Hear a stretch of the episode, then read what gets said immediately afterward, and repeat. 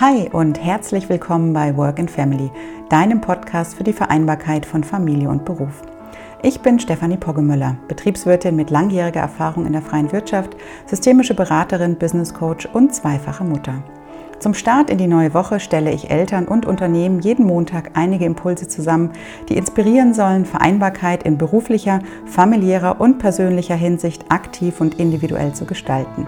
Denn Vereinbarkeit ist aus meiner Sicht ein Gemeinschaftsprojekt, bei dem es nicht den einen Weg für alle Familien gibt, sondern nur den einen Weg für jede einzelne Familie. Und ich freue mich, dich und euch auf diesem Weg ein Stück zu begleiten.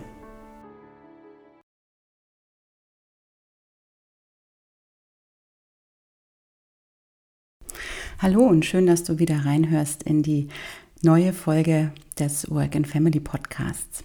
Heute möchte ich gerne über gleichberechtigte Elternschaft sprechen und darüber, welche Rahmenbedingungen es aus meiner Sicht braucht für eine gleichberechtigte Elternschaft. Ja, da gibt es jetzt verschiedene Ebenen, die ich gerne beleuchten möchte und diese Ebenen unterscheiden sich dahingehend, dass wir mehr oder weniger Einfluss auf diese Ebenen nehmen können. Aus meiner Sicht gibt es da drei verschiedene. Zum einen ist es die ähm, strukturelle und politische Ebene, dann ist es die Ebene, die die Arbeitswelt betrifft und dann nochmal die persönliche bzw. familiäre Ebene, die wir als Paar gestalten können. Ja, die ersten beiden Ebenen, sowohl die strukturell politische als auch die Ebene der Arbeitswelt, ist natürlich nur bedingt von uns beeinflussbar. Woran liegt das? Weil es im Außen einfach bestimmte Rahmenbedingungen gibt, die nicht von uns selber gestaltet werden können, weil sie eben durch den Arbeitgeber äh, vorgegeben sind, beziehungsweise durch ja, politische Rahmenbedingungen. Politische Rahmenbedingungen, die die gleichberechtigte Elternschaft äh, ein Stück weit torpedieren, sind natürlich das aktuell vorherrschende hm, Steuersystem, das äh, ganz klar das klassische Rollenbild fördert, allein schon dadurch, dass ähm, es eben steuerlich von Vorteil ist, wenn der Elternteil, der weniger verdient, in eine Steuerklasse geht, die auch weniger netto vom Brutto übrig lässt und das andere Elternteil dafür mehr Geld am Ende des Monats übrig hat. Das ist sicherlich ein Thema, das wird ja auch schon seit Jahren viel diskutiert, das seitens der Politik angepasst werden ähm, müsste, ganz dringend, um einfach die äußeren Rahmenbedingungen besser zu gestalten, sodass beide Elternteile in der Lage sind, äh, einen ja, guten Beitrag zum Familieneinkommen zu leisten und auch selber noch genug vom erworbenen Gehalt aus der Erwerbstätigkeit übrig zu haben.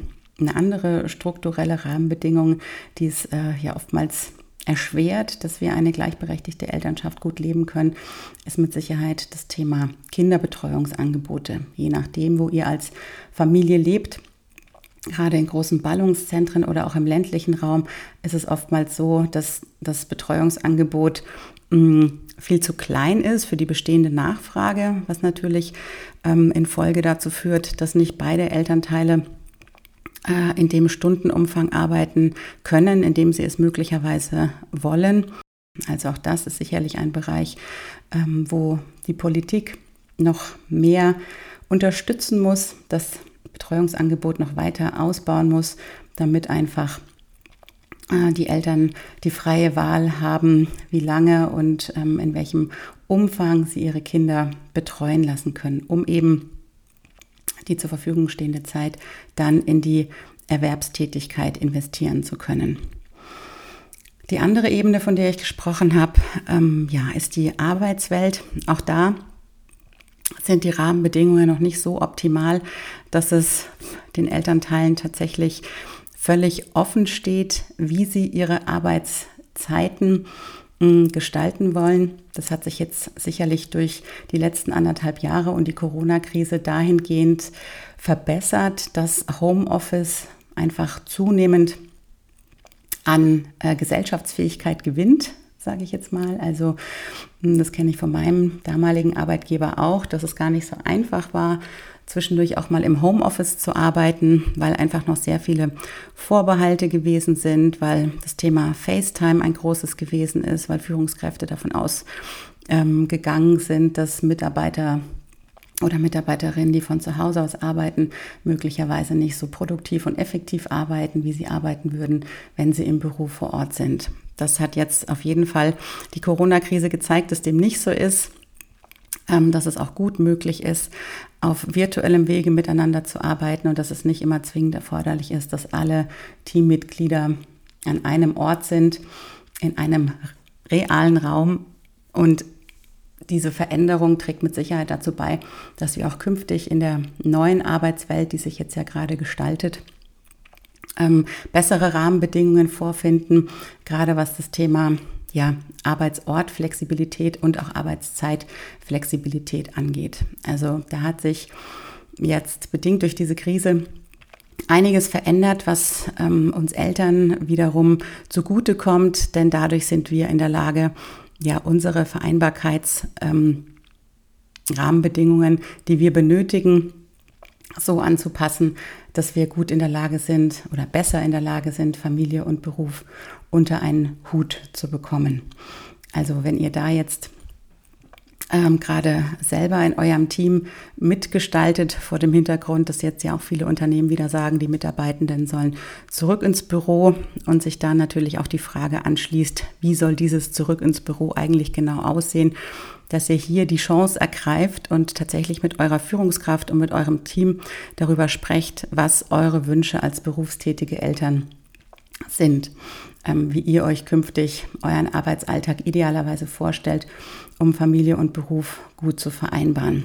Also das ist ein schönes Beispiel dafür, dass jetzt ähm, äußere Rahmenbedingungen eben auch von uns als Eltern mitgestaltet werden können. Und da kann ich nur dazu einladen, diese Chance auch tatsächlich zu nutzen, indem ihr euch jetzt als Paar gemeinsam ähm, zusammensetzt und eben überlegt, wenn ihr da Einfluss nehmen könnt bei eurem Arbeitgeber, wie idealerweise für euch die Strukturen im Außen aussehen müssen, damit ihr es ähm, gut hinbekommt, eure Kinder im Rahmen der Care-Arbeit zu betreuen und auch gleichzeitig eure Erwerbstätigkeit ähm, ausüben zu können.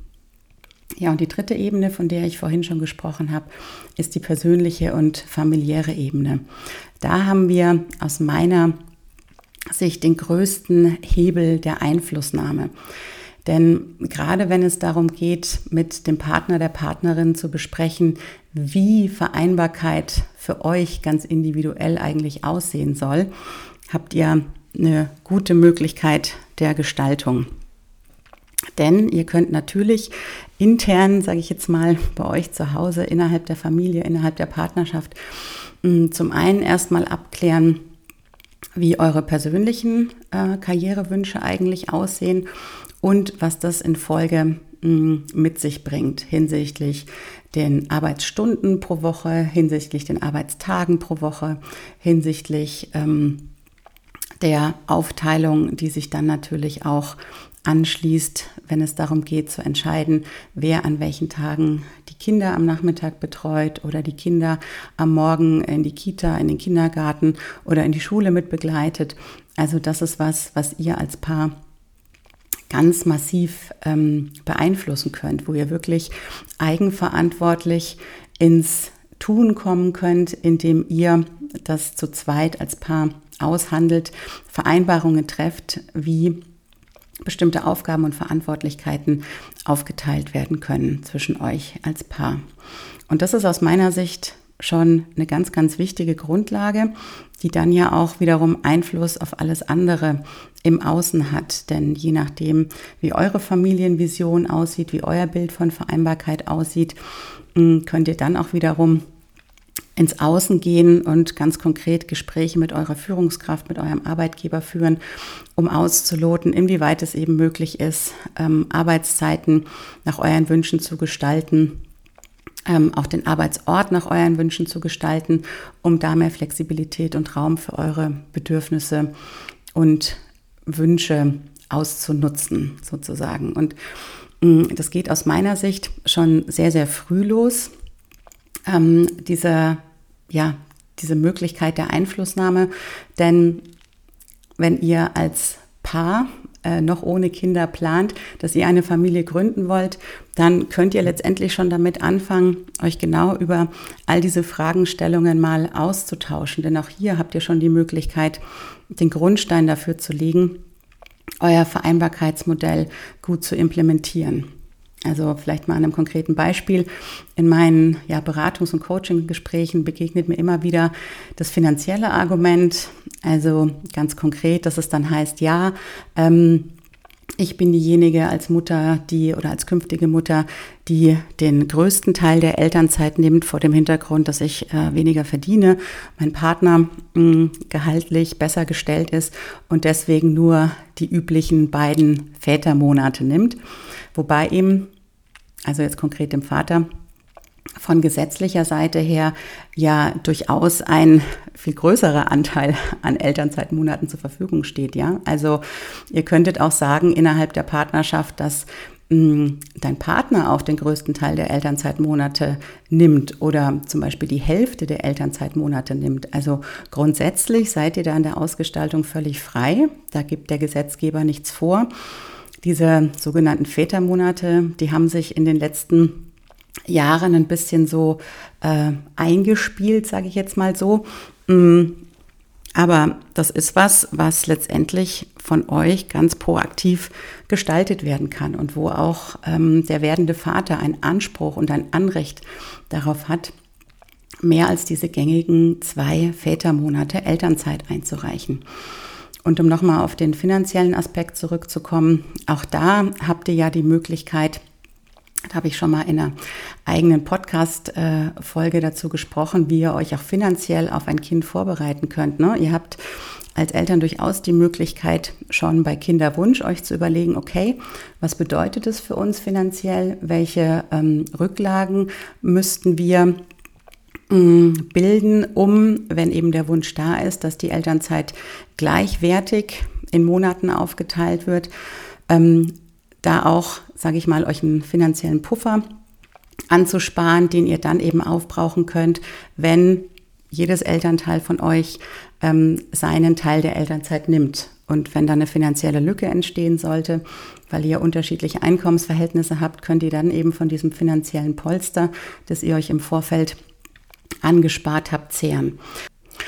Und das wiederum ist eine ganz proaktiv hm, getroffene Entscheidung die in eurem ganz eigenen Verantwortungsbereich liegt, ja, wo ihr euch die Frage stellen könnt, beziehungsweise in dem Fall dann auch müsst, ähm, wie viel Geld brauchen wir in jedem Monat, wie viel Geld ähm, können wir zurücklegen, auf was können wir möglicherweise auch verzichten, sei es in Form von neuen Anschaffungen oder in Form von Urlaub, um eben diesen Betrag anzusparen, der euch dann wiederum die Flexibilität ermöglicht, die Elternzeit ähm, so zu gestalten, wie ihr das gerne ausleben wollt.